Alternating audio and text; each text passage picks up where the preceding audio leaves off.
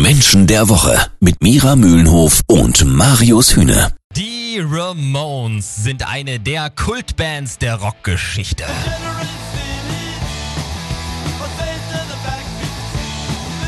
Ihr Frontmann Joey Ramone ist jetzt schon 20 Jahre tot und wäre in ein paar Tagen 70 Jahre alt geworden. Die Ramones Story, die ist so kurz und trotzdem so wahnsinnig intensiv, dass wir die Chance nutzen wollen, mit Erkenntniscoach und Sozialpsychologin Mira Mühlenhof drin abzutauchen.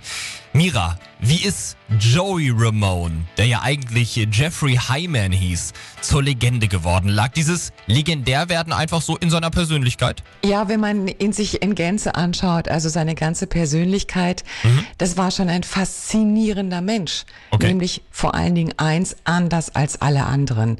Über zwei Meter groß, schlaksig, nicht so richtig in seinem Körper zu Hause. Mhm. Dann dieses zurückgenommene, die, die Frisur, das nicht durch die Haare gucken gucken. Ja. Und dann natürlich äh, diese Sensibilität, die sich in seiner Musik ausgedrückt hat.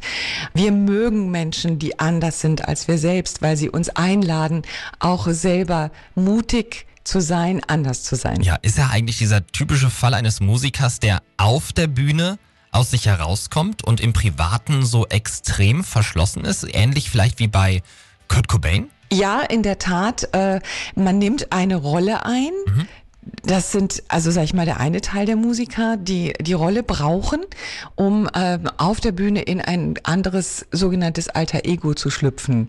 Es gibt auch die Musiker, die stellen sich einfach auf die Bühne und die sind das. Aber in diesem Fall bei Joey war es auch so, dass er diese Rolle gebraucht hat.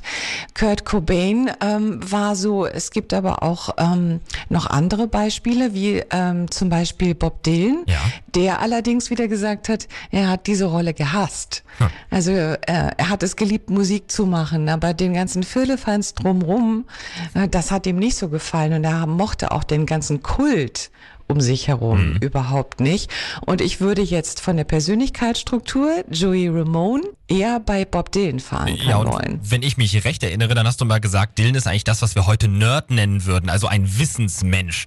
Die Ramones, eine Band, die geschlossen ihr eigenes Ich abgelegt hat. Keins der Mitglieder hieß ja eigentlich Ramone. Was für ein Ziel da dahinter steckte, das hört ihr gleich bei Menschen der Woche.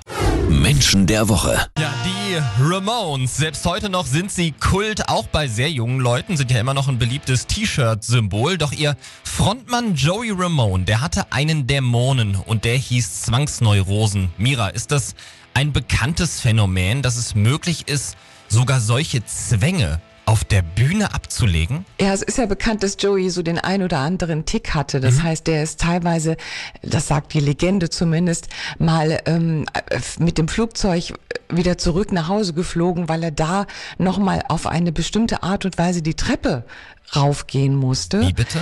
Ähm, okay so wie ich das gerade beschrieben habe, in dem Moment, wenn diese Menschen die Bühne betreten, schlüpfen sie in eine andere Rolle und dementsprechend auch in die dazugehörige Persönlichkeit. Das heißt, die Bühne hat ihm sicherlich geholfen, diese Ticks abzulegen mhm. und in dem Moment, wenn er wieder von der Bühne runter war und wieder seine, seinen Mantel quasi angezogen hat, also seine Persönlichkeit wieder angenommen hat, da war es natürlich wieder da.